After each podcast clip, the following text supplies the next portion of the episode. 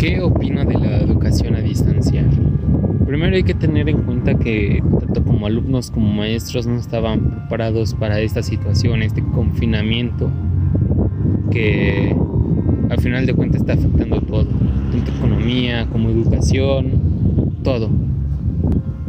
También hay que destacar que el trabajo que se está haciendo se está haciendo con esfuerzo, se está logrando el objetivo desde cierta manera. No en todos los casos, pero al menos sabemos que en algunos casos está logrando lo que se intenta lograr.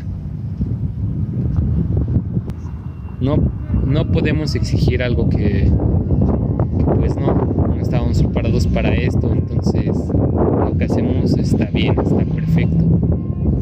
Y lo poquito que aprendemos, al final de cuentas, nos va a servir mucho